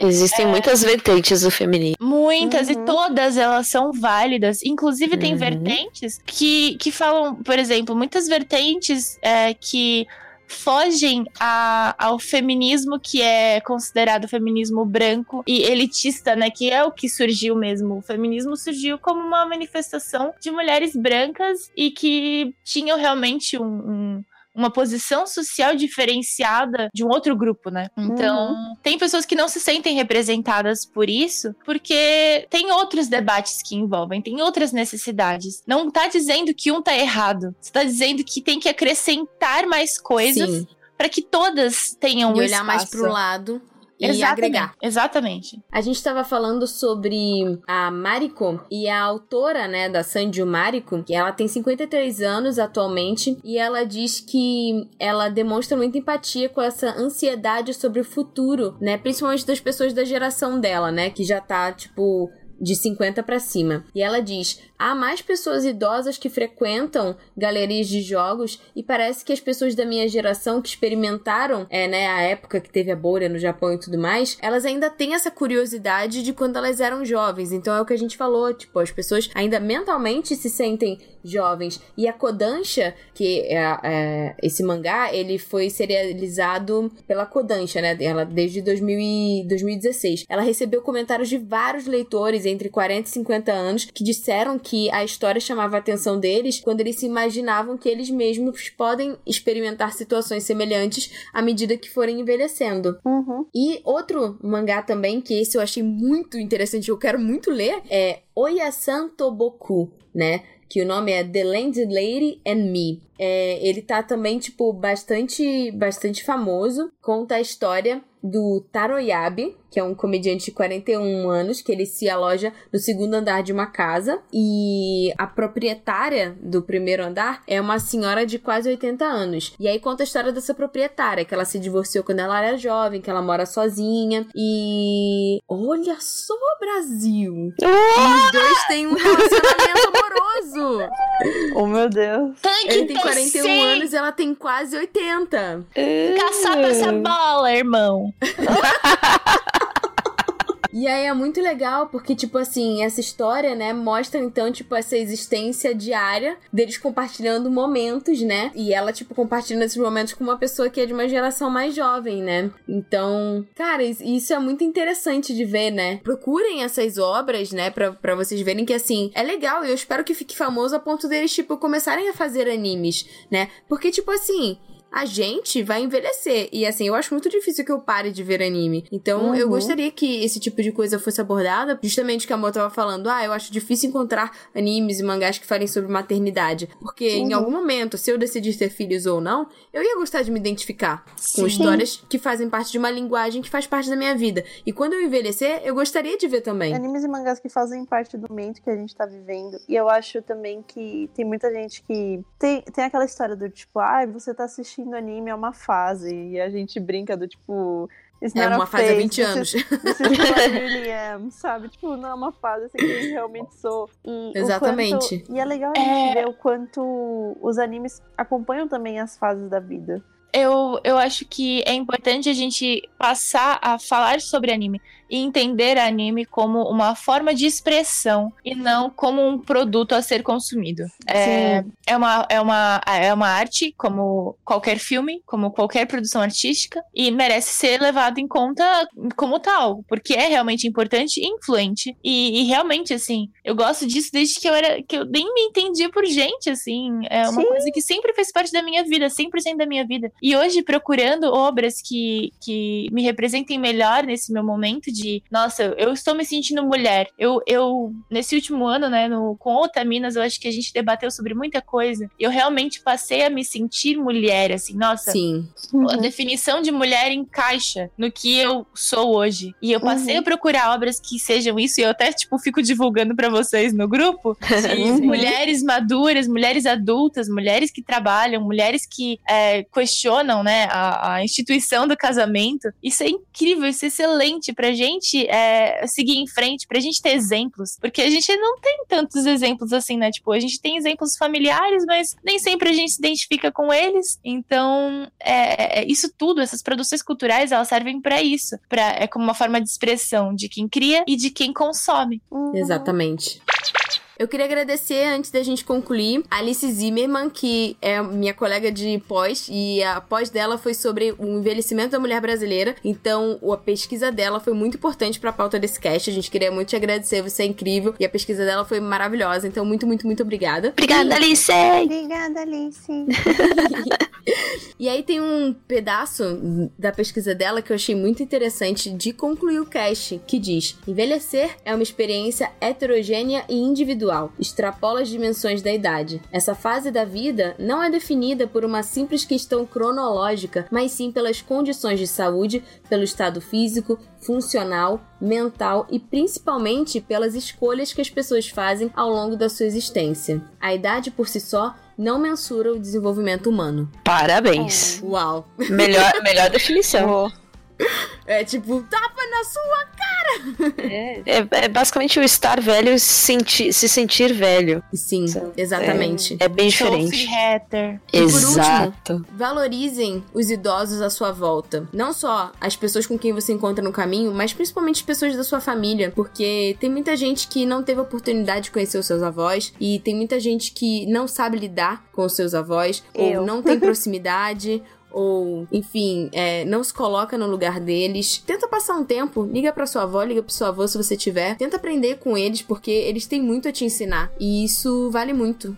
Então, valorize os idosos da sua vida e os idosos que você encontrar. Ceda o lugar pra eles, se coloque no lugar deles. Um dia você vai ser idoso também. É, e Exatamente. se valorize Uhum. nesse período também. Exatamente. E se valorize e não pense que você não é capaz, independente da idade que você tenha, ou que é tarde demais pra fazer alguma coisa, nunca é tarde demais pra seguir o que você acha que é certo e o que vai te fazer feliz. É, obrigada. Linda! Parabéns pra! Parabéns, Parabéns pra, pra você! Yay! Nessa data. Querida, muitas felicidades, muitos anos de vida. E pra Jojo Nadal. Tudo! É a Pique. Vocês falam big, eu falo. Pera, vocês falam É pica. pica-pi! É rola, é rola, é rola, é rola, é rola. Onde você quiser. Muita pica, amiga, pra você. Uhul, Obrigada! Até pra você, se você quiser. Aí sim!